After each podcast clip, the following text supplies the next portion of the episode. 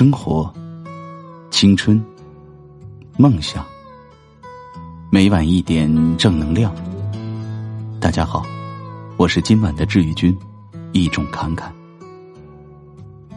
今天文章的题目是：你执意和他分手，早已蓄谋已久。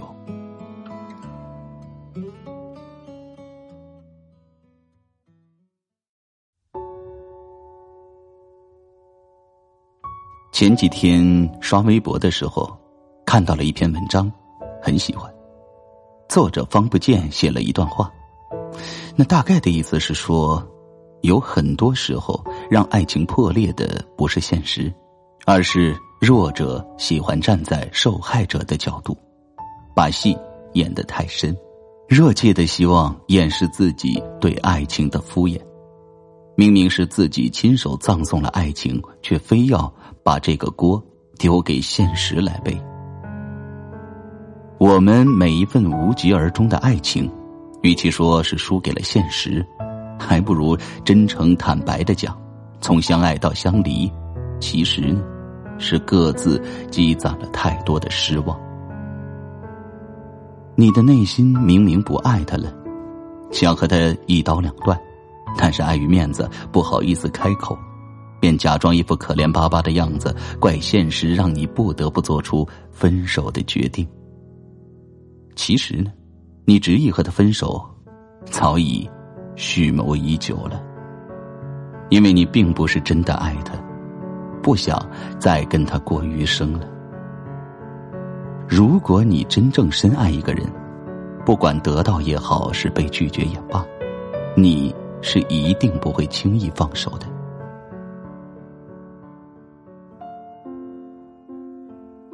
我呢有一个朋友，叫做王探，很爱很爱一个长相一般的彩虹姑娘，从读高中起就开始追她。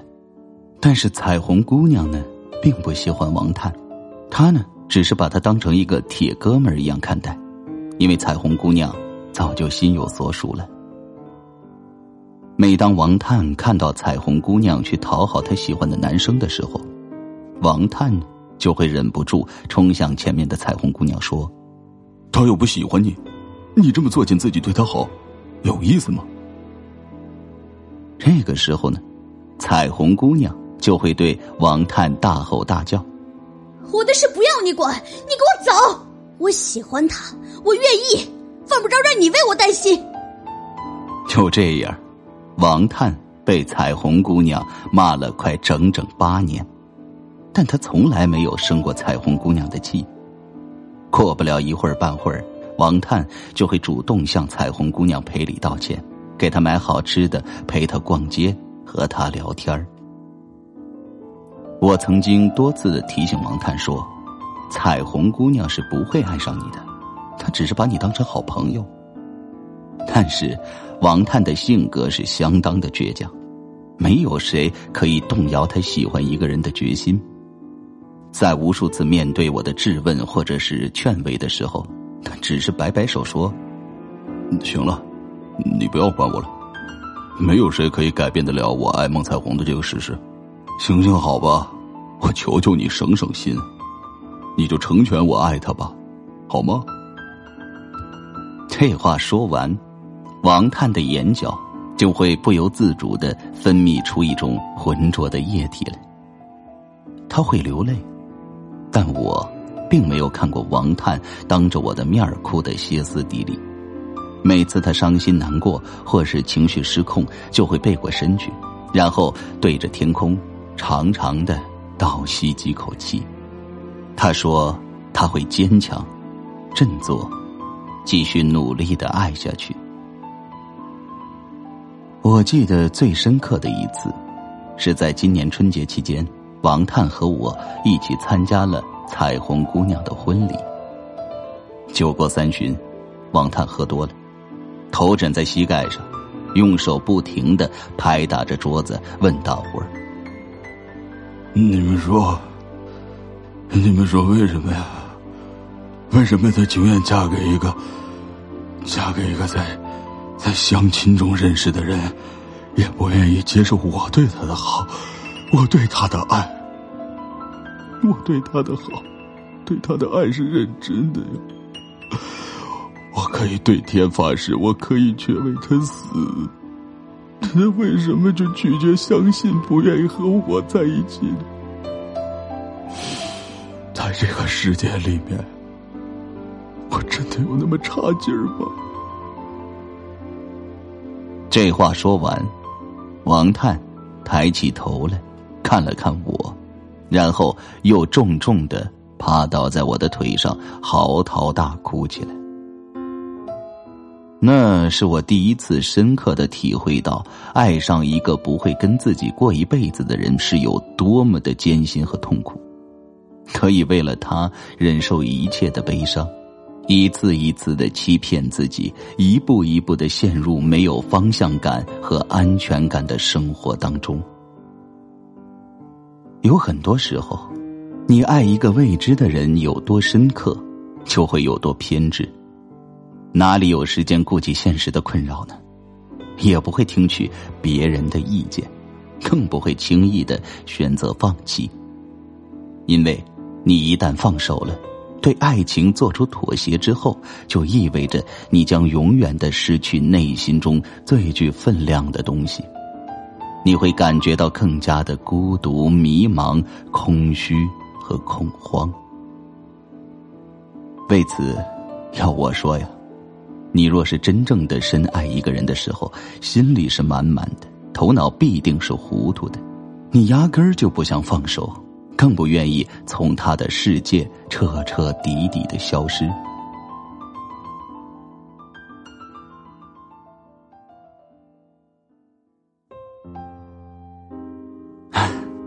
跟大家分享一个有关我的故事吧。一年前，有一位女生在大学毕业酒会上向我告白，她说读大二的时候就已经暗恋我了，很喜欢的那种。但是呢，碍于面子，再加上自己不够自信等原因，所以一直不太敢跟我讲话，只是偷偷的在关注我。那天，他情绪失控，面色绯红的问我愿不愿意做他的男朋友。老实说，我对他感觉还挺不错的，在因为读大学时没谈过一场恋爱，很想尝试一下，于是。便答应了他。之后呢，我们就顺利的在一起了。当然，那段时间我们只是单单的谈恋爱，连一次手都没有拉过。他不主动，我也不愿主动。九月中旬，他要回老家上班，我则继续留在南昌读研。临行之前，他问我可不可以当面对他说一声“我爱你”。这样，他就可以走得更踏实一点。但是不知道为什么，我并没有开口，只是一把拉过他的手，对他说：“等我毕业以后，就去有你的城市找你。”他看着我笑了笑，在大步走向前，快要进火车站时，回头对我说：“好啊，我等你。”我呢，则是点点头，然后默默的注视着他慢慢离去的背影，竟突然觉得心里头酸酸的。尤其是当我想到和他交往的这几个月都是他为我努力做出改变，他不忍心看我打暑假工回来吃泡面就学做饭，明明不喜欢阅读，晚上却陪着我坐在租的屋子里看书。为了攒钱给我妈治病，每天挤一个多小时公交车去市内发传单。他坚持说要改变成我喜欢的那个样子，只是因为当时我们第一次聊天我跟他讲我喜欢孝顺、独立、会做饭、能吃苦的女孩子。我有些难过，从口袋里面摸出了手机。给他发了条短信，我说道：“妞，回到家里记得好好吃饭，好好学习。我也会照顾好自己的。等我有了空，我就去看你。”他呢，则是回了三个字：“我爱你。”我和他分开两地之后，断断续续的联系过几次，但也都是他主动打电话给我。某次他很生气，在电话里面问我为什么从来不主动找他，是不是变心？我说道：“哦，没有没有，就是这段时间真的太忙了。下次我一定去重庆找你。”哦，他说道：“好，你一定要加油哦。现在有人追我了。”当时我一听到他这么说，有点气愤，但又不愿意表现出来。便故意的气他。你放心好了，我呢一定会成全你们的。可是没等我把话说完，他夺过话来骂我王八蛋。我更加生气了，于是就告诉他：“我一定会放手的。”他则说道：“你敢！”之后，我和他冷战了十多天，直到年底，我爸逼我和周边的一位姑娘结婚。那个人是邻居介绍给我爸认识的，我爸觉得很满意，在村子里逢人就宣扬，惹得别人一碰到我就问啥时候能喝上你的喜酒啊！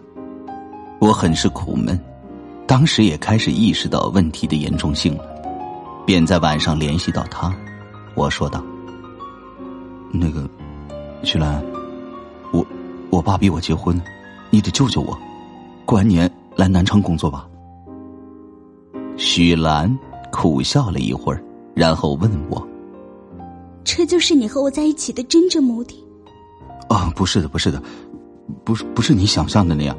只要你来我这儿工作，我们就能永远在一起了呀。”许兰又笑了笑，而且越笑越大声。接着，他挂了我的电话。大概五分钟之后，许兰发来了一条短信。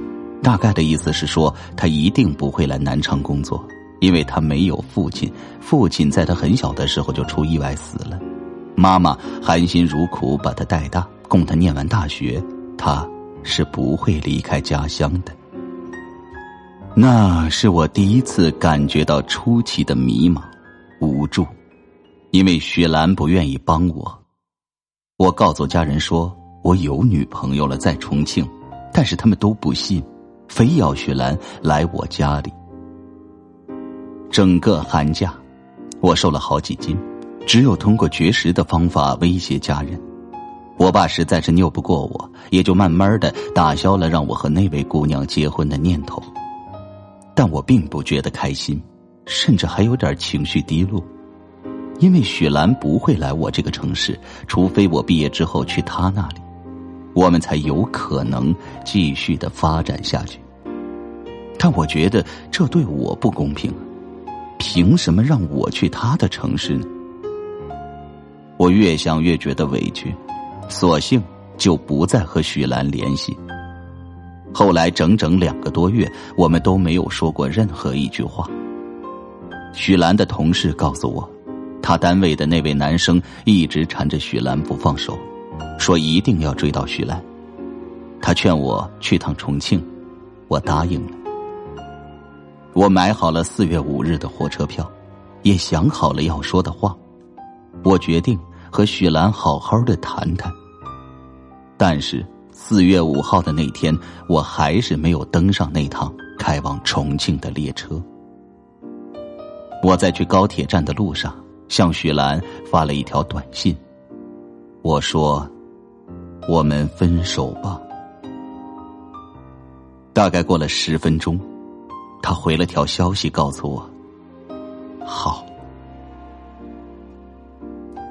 和许兰分手之后的这几天，我一直在想这样一个问题：当初我答应跟他在一起，答应去重庆找他，是不是就意味着我很喜欢他呢？但良知告诉我。雪兰并没有真正的出现在我内心里，我一次也没有梦见过她，也没有一次为她担心过、着急过、伤心过、付出过。我不爱雪兰，所以我曾经一直不够主动、热情、温暖，对他的一些好，也只是怕未来有一天会失去深爱着我的他。许兰也一定是因为攒够了失望，才同意离开我的。曾经我看过这样一段话，大概意思是说，只有你真正喜欢的那个人，你才会觉得付出的快乐；而只有你真正爱一个人的时候，你才会觉得付出一直是快乐的。若两个人在一起，有一个不够爱。那么不够爱的那个人的快乐，只是因为得到，而不是因为付出。那么，和一个并不是自己真心喜欢的人谈恋爱或是结婚，有一天会辜负、冷落了对方，这样未免太伤人心了。